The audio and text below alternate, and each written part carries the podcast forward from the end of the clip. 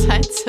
Egal wo ihr seid, auf dem Weg zur Arbeit oder auf dem Weg nach Hause oder in eurem Bettchen. Hier ist die Caro, neben mir sitzt der Paul und wir sind hier für Volt. Hallo allerseits. Heute sind wir hier, weil die Klimabewegung ja momentan einfach sehr viel Raum in der Öffentlichkeit aufnimmt. Und in manchen Städten wurde inzwischen Klimanotstand ausgerufen. Gleichzeitig ist so, dass in Frankreich Teile der Klimabewegung schon zum Generalstreik aufrufen. Das heißt, es muss wirklich was passieren. Heute bin ich hier mit Tobias Lechtenfeld, der mitgewirkt hat an unserem Klimaprogramm und will mit ihm noch mal ein bisschen genauer durchgehen, was Volt da eigentlich macht, wie Volt sich positioniert. Hallo Paul, ja, schön. Danke für die Einladung.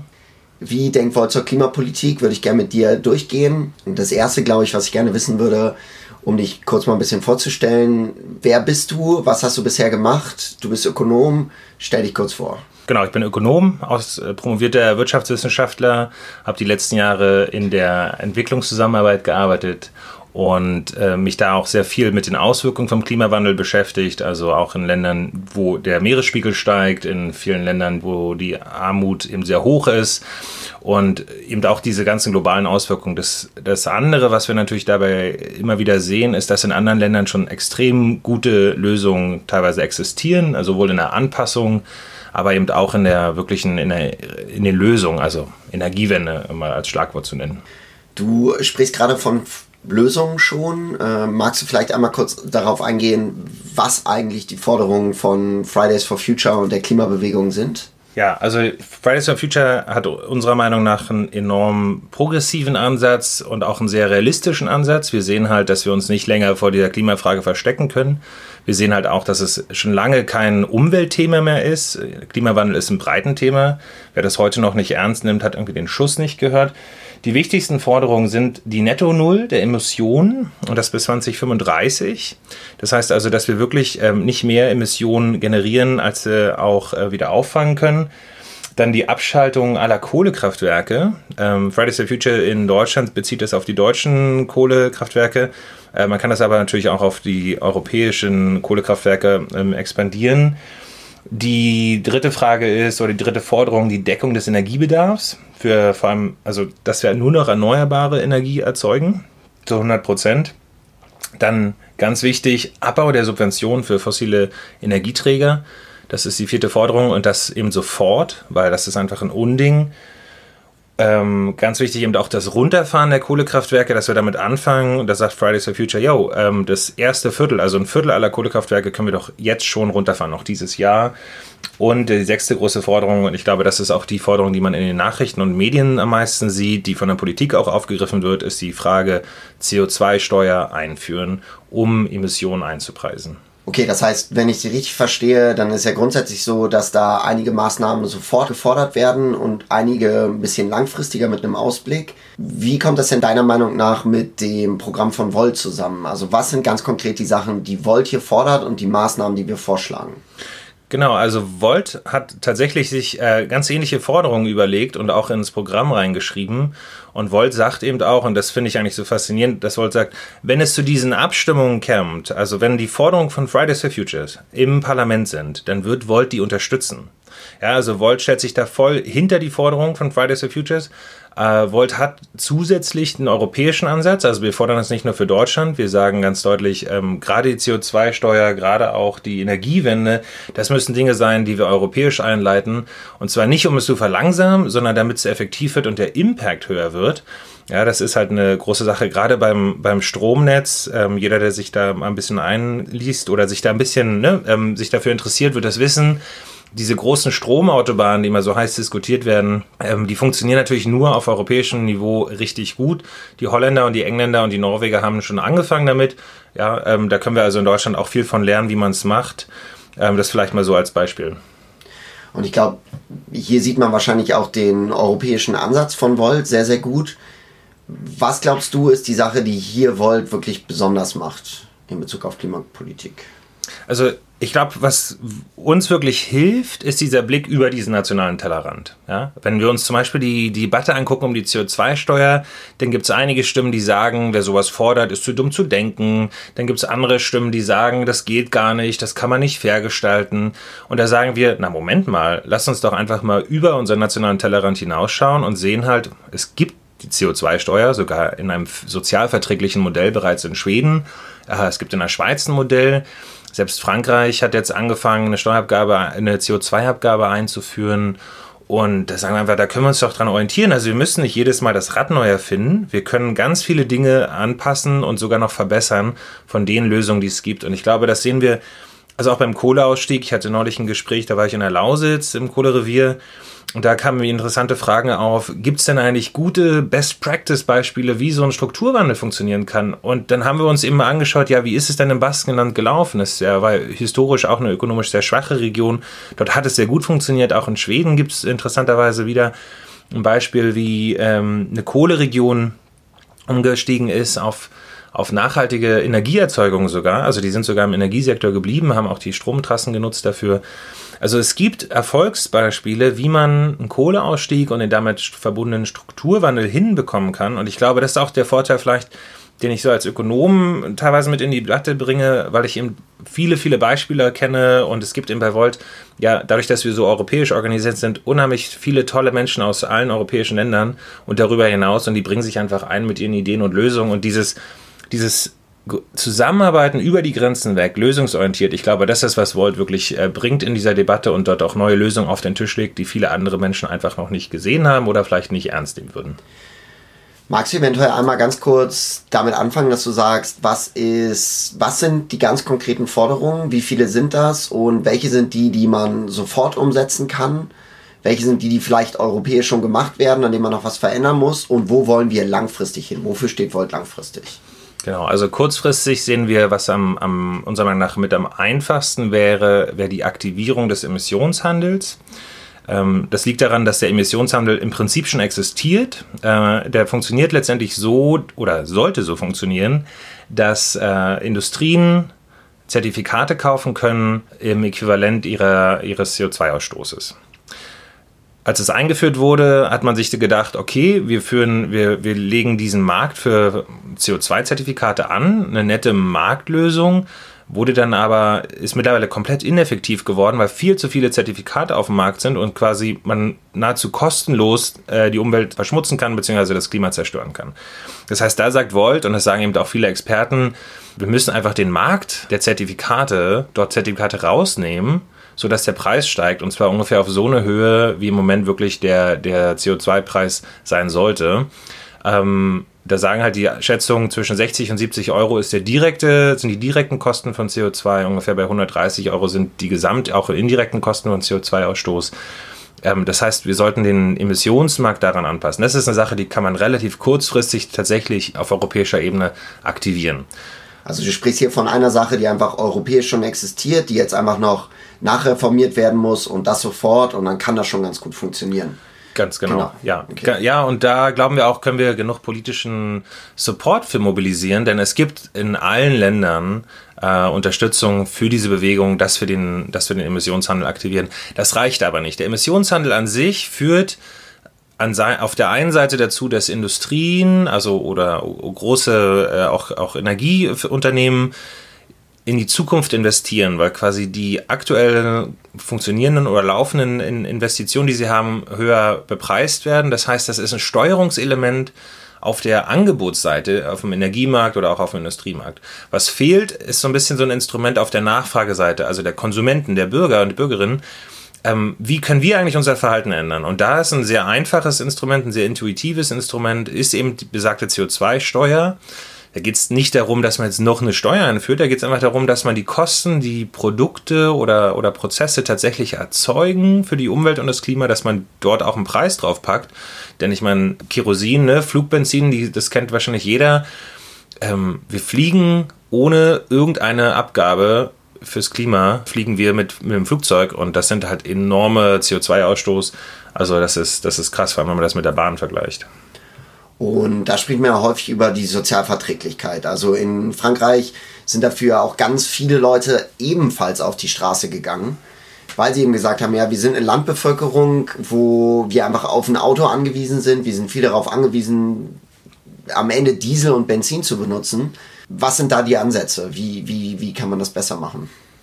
Also die Lösung eigentlich für die Frage der Sozialverträglichkeit sowohl für strukturschwache Regionen, aber auch für oder entlegene Regionen, aber auch für Menschen mit niedrigen Einkommen, die wirklich auf das Auto angewiesen sind, ist tatsächlich so eine Sozialrückerstattung. Ähm, ähm, das funktioniert in den Ländern, wo es solche Abgaben gibt, in der Regel über die Einkommensteuer oder über das Sozialsystem. Also man kann sich in Deutschland beispielsweise sehr, könnte man sich sehr einfach vorstellen, dass der Beitrag zur, sagen wir, Krankenkasse reduziert wird ähm, sodass man dort quasi Geld einspart, dass es quasi so eine Art Rückerstattung gibt. Das heißt, wir müssen nicht noch neue Geldflüsse initiieren, das kann direkt das könnte direkt über die Sozialabgaben laufen. Das ist relativ einfach, dafür gibt es auch schon Machbarkeitsstudien. Ähm, da haben auch mehrere Experten auch schon die Bundesregierung für beraten. Wir sagen, das ist sogar auf europäischer Ebene möglich, gerade weil wir eben schon Länder haben in der EU, die das implementieren, erfolgreich implementieren. Und gerade Schweden, man kann es immer nur wieder sagen, die machen das seit über 20 Jahren. Die Wirtschaft brummt dem, ja, und sie haben ein Sozialverträglichkeitsmodell. Also da müssen wir, glaube ich, wenn wir da ehrlich rangehen und auch mit offenen Augen und uns auch trauen, ähm, wirklich mal Ideen aus anderen Ländern anzuwenden, und ich glaube, soweit sollten wir sein, da haben wir da wirklich gute Ansätze. Genau, man muss eben viel verändern, aber ich glaube, wir leben auch in einer Zeit, wo Leute eigentlich sich danach sehen, dass wirklich was verändert wird. Und das muss man in den richtigen Bereichen machen. Und ich glaube, dass gerade dieser Bereich einer der wichtigsten als Ausgangspunkt dafür, wie wollen wir eigentlich unsere Zukunft gestalten. Und ja, da muss viel rumgeschoben werden, aber genau dafür ist Volt ja da, dass man sich auf allen Ebenen dafür einsetzt, dass eben Dinge mitgedacht werden, dass Menschen mitgedacht werden, dass dann aber wirklich zu einem Wandel kommt. Ja, ich glaube, was viele Leute sehen mittlerweile ist, dass wir beim Klimawandel wirklich auf eine Klippe zu rasen. Und das seit 30 Jahren. Und seit 30 Jahren fahren wir darauf zu und es werden immer wieder Ausreden vorgeschoben, warum wir nicht handeln können oder kaum handeln können. Ja, also obwohl in der EU die CO2-Emissionen ähm, ein bisschen zurückgegangen sind in den letzten Jahren, auf äh, deutscher Ebene und vor allem auch im Verkehr sind sie gestiegen. Ja, also wichtige Dinge, die wir selber steuern hätten können, schon seit Jahren, werden nicht gemacht. Und das ist aber die Frage, wenn wir nochmal fünf Jahre warten oder sogar zehn Jahre warten, dann werden wir eine Notbremsung hinlegen müssen. Und die wird kommen, ob wir wollen oder nicht, die wird kommen. Die wird dann so teuer und so, mit so hohen Anpassungskosten verbunden sein für die Wirtschaft, dass mittlerweile die großen Unternehmen, ja, Bosch ist ein Beispiel, oder aber auch die Finanzmärkte fordern von der Politik, dass wir jetzt umsteuern für den Klimawandel, weil die Anpassungskosten in der nahen Zukunft extrem teuer werden. Das heißt, jetzt wird es vielleicht ein bisschen zwicken, wenn wir da gegensteuern. Wenn wir noch länger warten, wird es uns richtig den Teppich unter den Füßen wegziehen. Und ich glaube, das kann man als Ökonom nur immer wieder betonen. Es geht beim Klimawandel nicht um irgendeine Ökofrage oder irgendwie, äh, ne, also das ist nicht so ein Feel-Good-Thema. Das ist eine Sache von enormer Wichtigkeit für alle Lebensbereiche. Und es ist eben nicht nur ein Thema für Menschen, die sich für die Umwelt interessieren oder engagieren. Es ist ein Thema, was mittlerweile alle angeht. Und ich muss ehrlich sagen, also wenn die Finanzmärkte schon die Politik aufrufen, Klimapolitik zu machen, also sorry, dann ist es wirklich allerhöchste Zeit. Aber heißt das dann im Endeffekt, dass Energie in Zukunft einfach teurer wird? Bleibt das so? Wie sieht das denn eigentlich dann langfristig aus? Nee, ganz im Gegenteil. Also wenn wir uns die Studien angucken, sehen wir, dass wir kurzfristig zu investieren müssen, um, um neue Energieträger, aber auch dieses um smartes Energienetz auszubauen. Ähm, das wird aber zum Großteil ja vom, von den Finanzmärkten finanziert. Also da wird der Steuerzahler überhaupt nicht ähm, dran beteiligt werden müssen.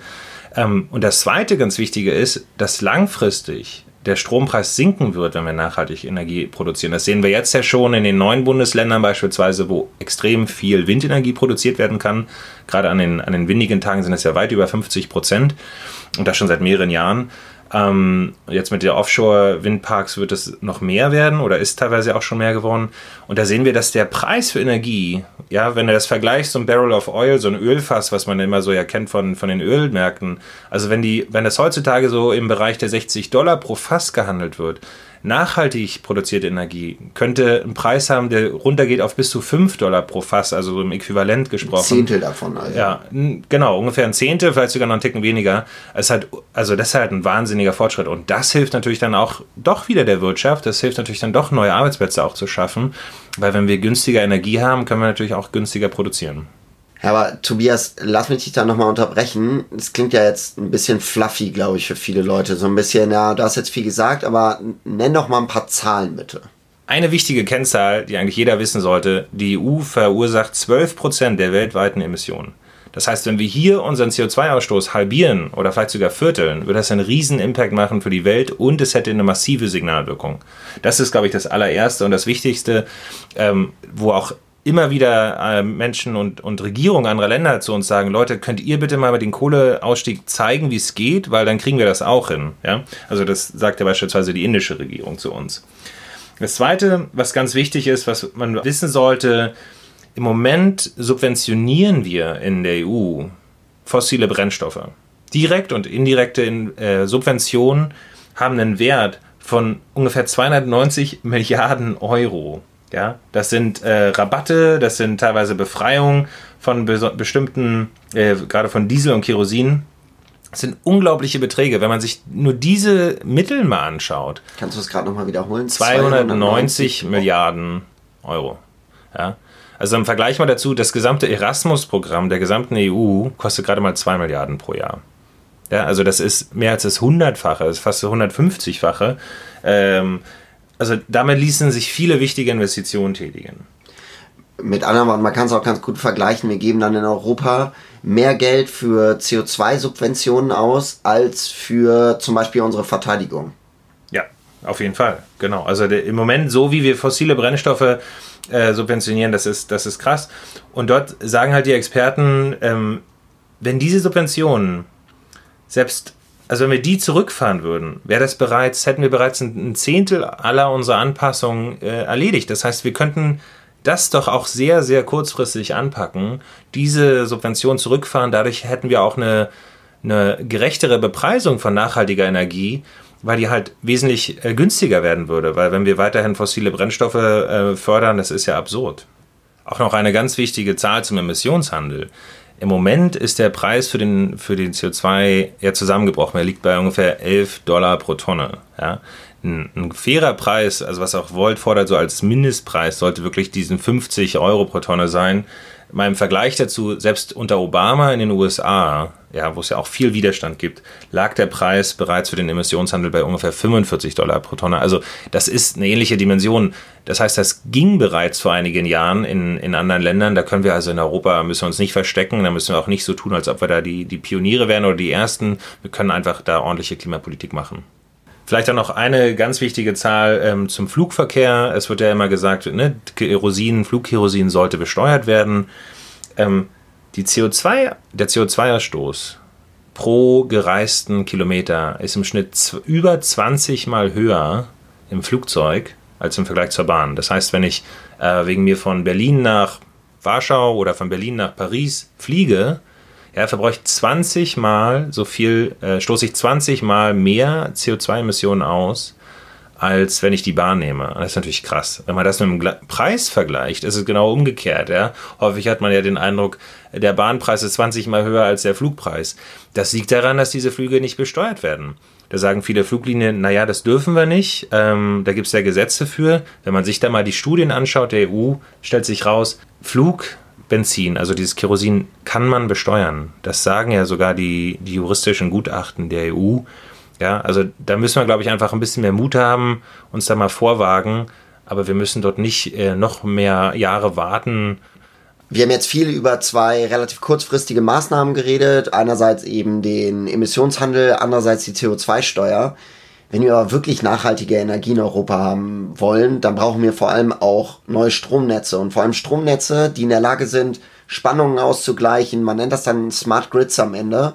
Und viele Leute sagen ja, kann man gar nicht bauen, so kann es in Europa gar nicht geben. Ja, also da hilft uns, glaube ich, wieder der Blick über den, den nationalen Tellerrand. Ähm, eins der großen Unternehmen, die an diesen Smart Grids arbeitet, ist unter anderem Siemens. Die arbeiten dort mit den Niederländern zusammen und den Engländern. Und Siemens ist mittlerweile so weit mit der Technologie für die Smart Grids, dass sie die bereits nach China exportieren und in China aus dem östlichen China ins, äh, sorry, vom westlichen China zum östlichen China, also aus den Bergregionen hin zu den urbanen Zentren und den Industrieregionen, werden bereits solche Energietrassen gebaut und ausgestattet mit eben so einer Smart Energy ähm, und solchen Smart Grid Solutions. Und da, da muss ich immer so ein bisschen schmunzeln, wenn es heißt, auch von, von wirklich von, äh, von der politischen Seite in Deutschland, das geht nicht, das können wir nicht, das wissen wir nicht. Also unsere eigenen Ingenieure haben das mitentwickelt ähm, und das, damit sind wir eigentlich auch Weltmarktführer und da, da sollten wir uns, glaube ich, nicht verstecken. Das zweite ganz Wichtige ist, ähm, die großen, also Tenet kennen vielleicht viele, die sich äh, damit beschäftigen. Es ist ein niederländisches Unternehmen, das baut bereits seit Jahren, also seit über fünf Jahren, dieses europäische Smart Grid aus. Sie haben England verbunden mit dem Festland, sie verbinden Norwegen als zentralen Energiespeicher. Ähm, dieses Grid, also dieses Stromnetz, ein Superstromnetz für diese großen Spannungen, das hat dieses Potenzial. Da ist für Deutschland also eher die Frage nicht, äh, wollen was machen, sondern die Frage, wann wir endlich uns dazu bekennen und wie wir es dann umsetzen. Und ich glaube, das ist, also da ist, glaube ich, die Welt und vor allem Europa um uns herum einfach schon ein oder zwei Schritte weiter. Nur in Deutschland, eigentlich dem Land der Ingenieure und der Erfinder, ähm, wir tun da teilweise so, gerade in der Politik, als gibt's das alles nicht, als geht das alles nicht. Unsere Nachbarn machen uns vor, wie es geht. Und das ist dann am Ende wieder Best Practice Methode, dass man sagt, was funktioniert, was können wir übertragen. Und das ist ja eine der Sachen, die wir uns bei Volt immer wieder auf die Fahne schreiben. Insofern ganz wichtig, glaube ich, dass man hier vor allem über europäische Politik auch auf deutsche Politik dann am Ende einwirkt. So unheimlich wichtig. Genau, auch, auch da ist es auch wieder am Ende, kann man sagen, dass Smart Grids am Ende ein Weg sind ähm, zu einem Ziel, dass man sagt, dass man einfach mehr nachhaltige Energie am Ende benutzt und es wirklich dann so schafft, die Netto Null herzustellen und zu sagen, wir bringen einfach nicht mehr zusätzliches CO2 in die Atmosphäre, und das ist ja ein wichtiges Thema, glaube ich, allgemein in unserer Wirtschaft. Wo wollen wir eigentlich hingehen? Was verstehen wir wirklich unter einem verantwortungsbewussten und nachhaltigen wirtschaftlichen Handeln? Und was ist da die langfristige Perspektive vom Volt? Wir müssen langfristiger viel ressourcenschonender wirtschaften. Das heißt zum einen Konsum anpassen, aber vor allem die Produktionsweise anpassen, denn wenn wir weiter so in die Ressourcen reingehen, zerstören wir diesen Planeten. Ich glaube, das ist allen Menschen klar, die sich, ja, ob man sich damit länger beschäftigt hat oder erst kürzer, ja, also bei so einem Wachstum, Bevölkerungswachstum, Wirtschaftswachstum, also das hat ein natürliches Ende und da steuern wir gerade massiv drauf zu. Wir sehen es ja am Artensterben, ähm, was jetzt auch gerade rausgekommen ist, wieder der aktuelle Bericht. Insofern, da sagt Volt, lasst uns doch bitte mal die Technologie benutzen, unser Erfindungsreichtum, aber auch unsere, unseren wandelnden Lebensstandard, dass wir hingehen zu einer Kreislaufwirtschaft, wo wir zum einen massiv den Müll reduzieren, weil wir smarter recyceln und wirklich auch die in, in Inhaltsstoffe von komplizierten Produkten recyceln, und dadurch natürlich viel weniger die Ressourcen zugreifen müssen. Also ein, ein ganz wichtiges Beispiel ist immer Plastik. Ja, alle wissen, die Meere sind voll mit Plastik, es wird immer schlimmer. Ja, allein was in den letzten zehn Jahren da reingegangen ist, ist einfach krass. Wenn wir in die Technologien investieren, dass wir Plastik recyceln und dazu für alles, was wir haben im Leben, was in Plastik irgendwie verbunden ist oder verpackt ist oder aus Plastik besteht, recycelbaren Plastik benutzen, können wir den Müll krass reduzieren. Das ist ein konkretes Beispiel, aber das kannst du letztendlich auf fast alle Produktionsverfahren anwenden.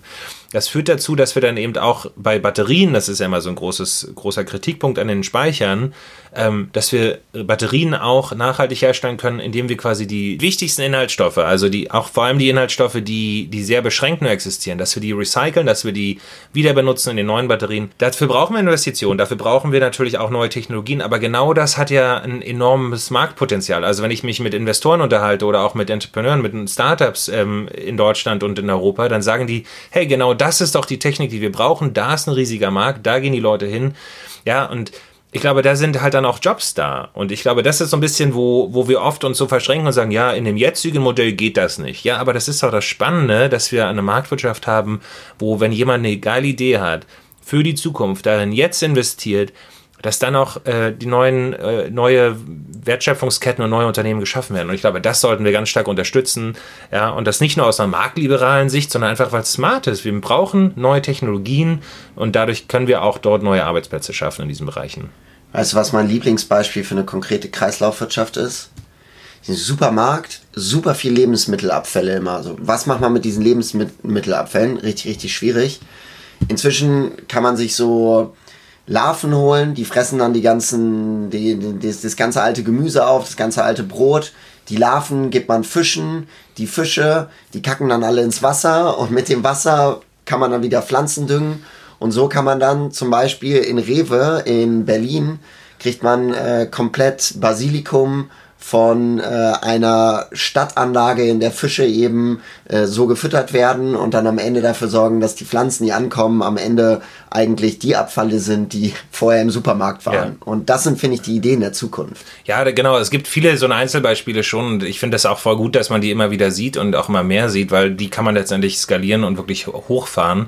Ja, ein anderes Beispiel ist auch in der, in der Agrarindustrie, da entstehen ja unheimlich viele Bioabfälle, ja, sei es, äh, keine Ahnung, bei der Maisproduktion oder in anderen, anderen äh, äh, Produkten ja auch, dass man die dann in Biogas umwandelt. Auch diese Prozesse gibt es ja schon und wer äh, auf dem Land mal länger unterwegs ist, wird das auch sehen. In fast jedem Dorf gibt es diese Biogasanlagen ähm, auch da haben sich ja technologisch enorme Sprünge wurden da gemacht in den letzten zehn Jahren nach vorne. Also sowohl was die Effizienz angeht, als auch was die, was die Funktionsweise angeht und die, ja, also wie leicht es auch ist, das zu bedienen und wie finanzierbar das ist.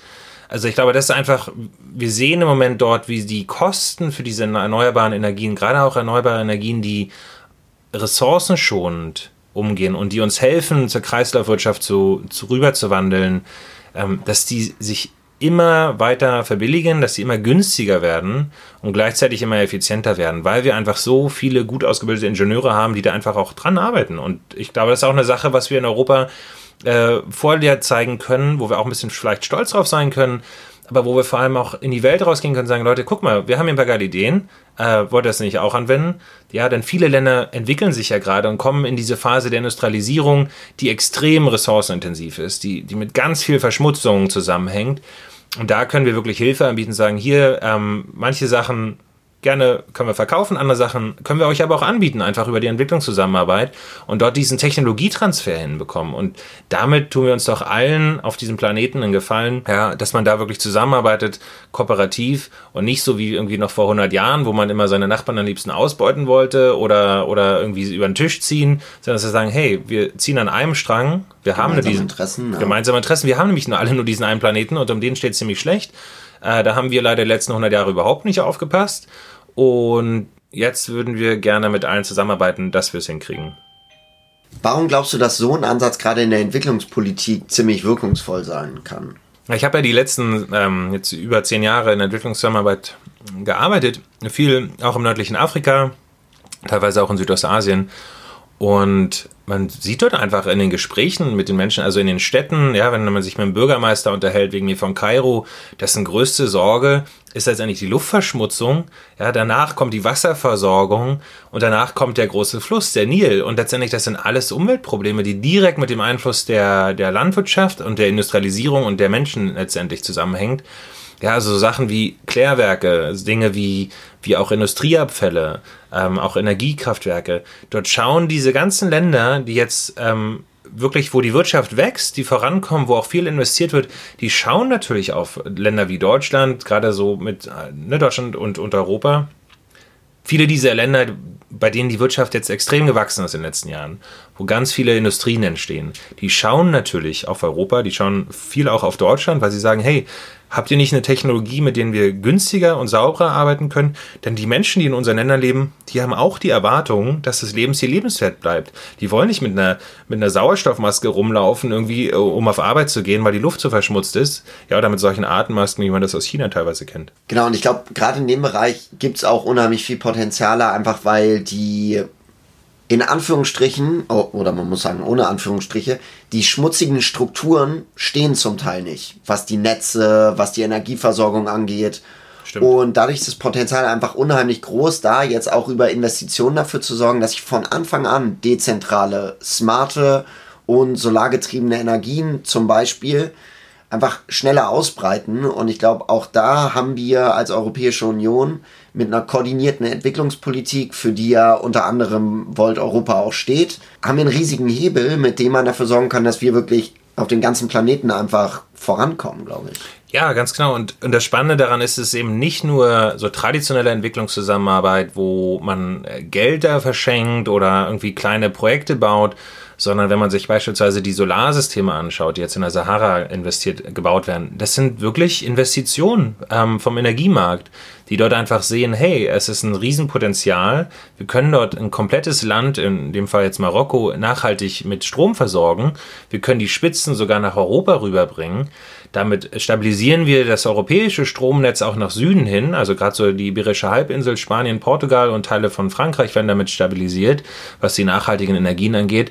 Ja, das ist ein Riesengewinn und das kostet letztendlich den Steuerzahler. Und das ist ja auch immer ganz entscheidend hier in, in Europa, wenn wir darüber Entwicklungszusammenarbeit diskutieren. Es kostet den Steuerzahler effektiv kein Geld, weil das sind Investitionen, die dort getätigt werden äh, von der Privatwirtschaft, ja, wo quasi die, die Entwicklungszusammenarbeit eher so eine betreuende ähm, äh, Rolle spielt, die einfach helfen, das Ganze auf dem, auf dem Podium zu tun, sodass dort auch die Investoren kommen.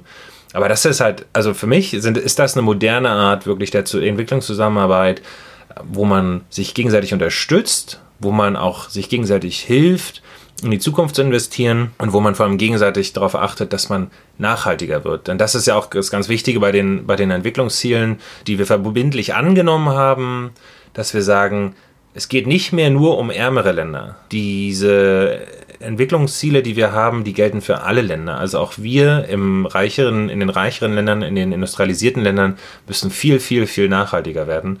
Gerade auch wegen dem Klimaziel. Finde ich richtig gut, dass wir das jetzt nochmal angesprochen haben. Ich glaube, wenn man sich das so anguckt, dann sieht man hier schon, es ist einfach auch ein komplexes und umfassendes Feld. Wir reden hier nicht nur über Klimapolitik, wir reden auch über Entwicklungspolitik, wir reden über Wirtschaftspolitik und wir reden zum Teil sogar auch über Sozialpolitik.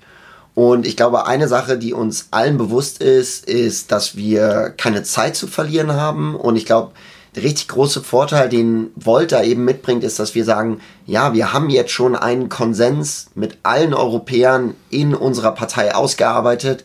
Wir müssen nicht nochmal zurück in die nationalen Kontexte gehen, sondern wir können jetzt schon auf jeder Ebene dafür arbeiten, dass es jetzt weitergeht, eben mit vielseitigen Ansätzen.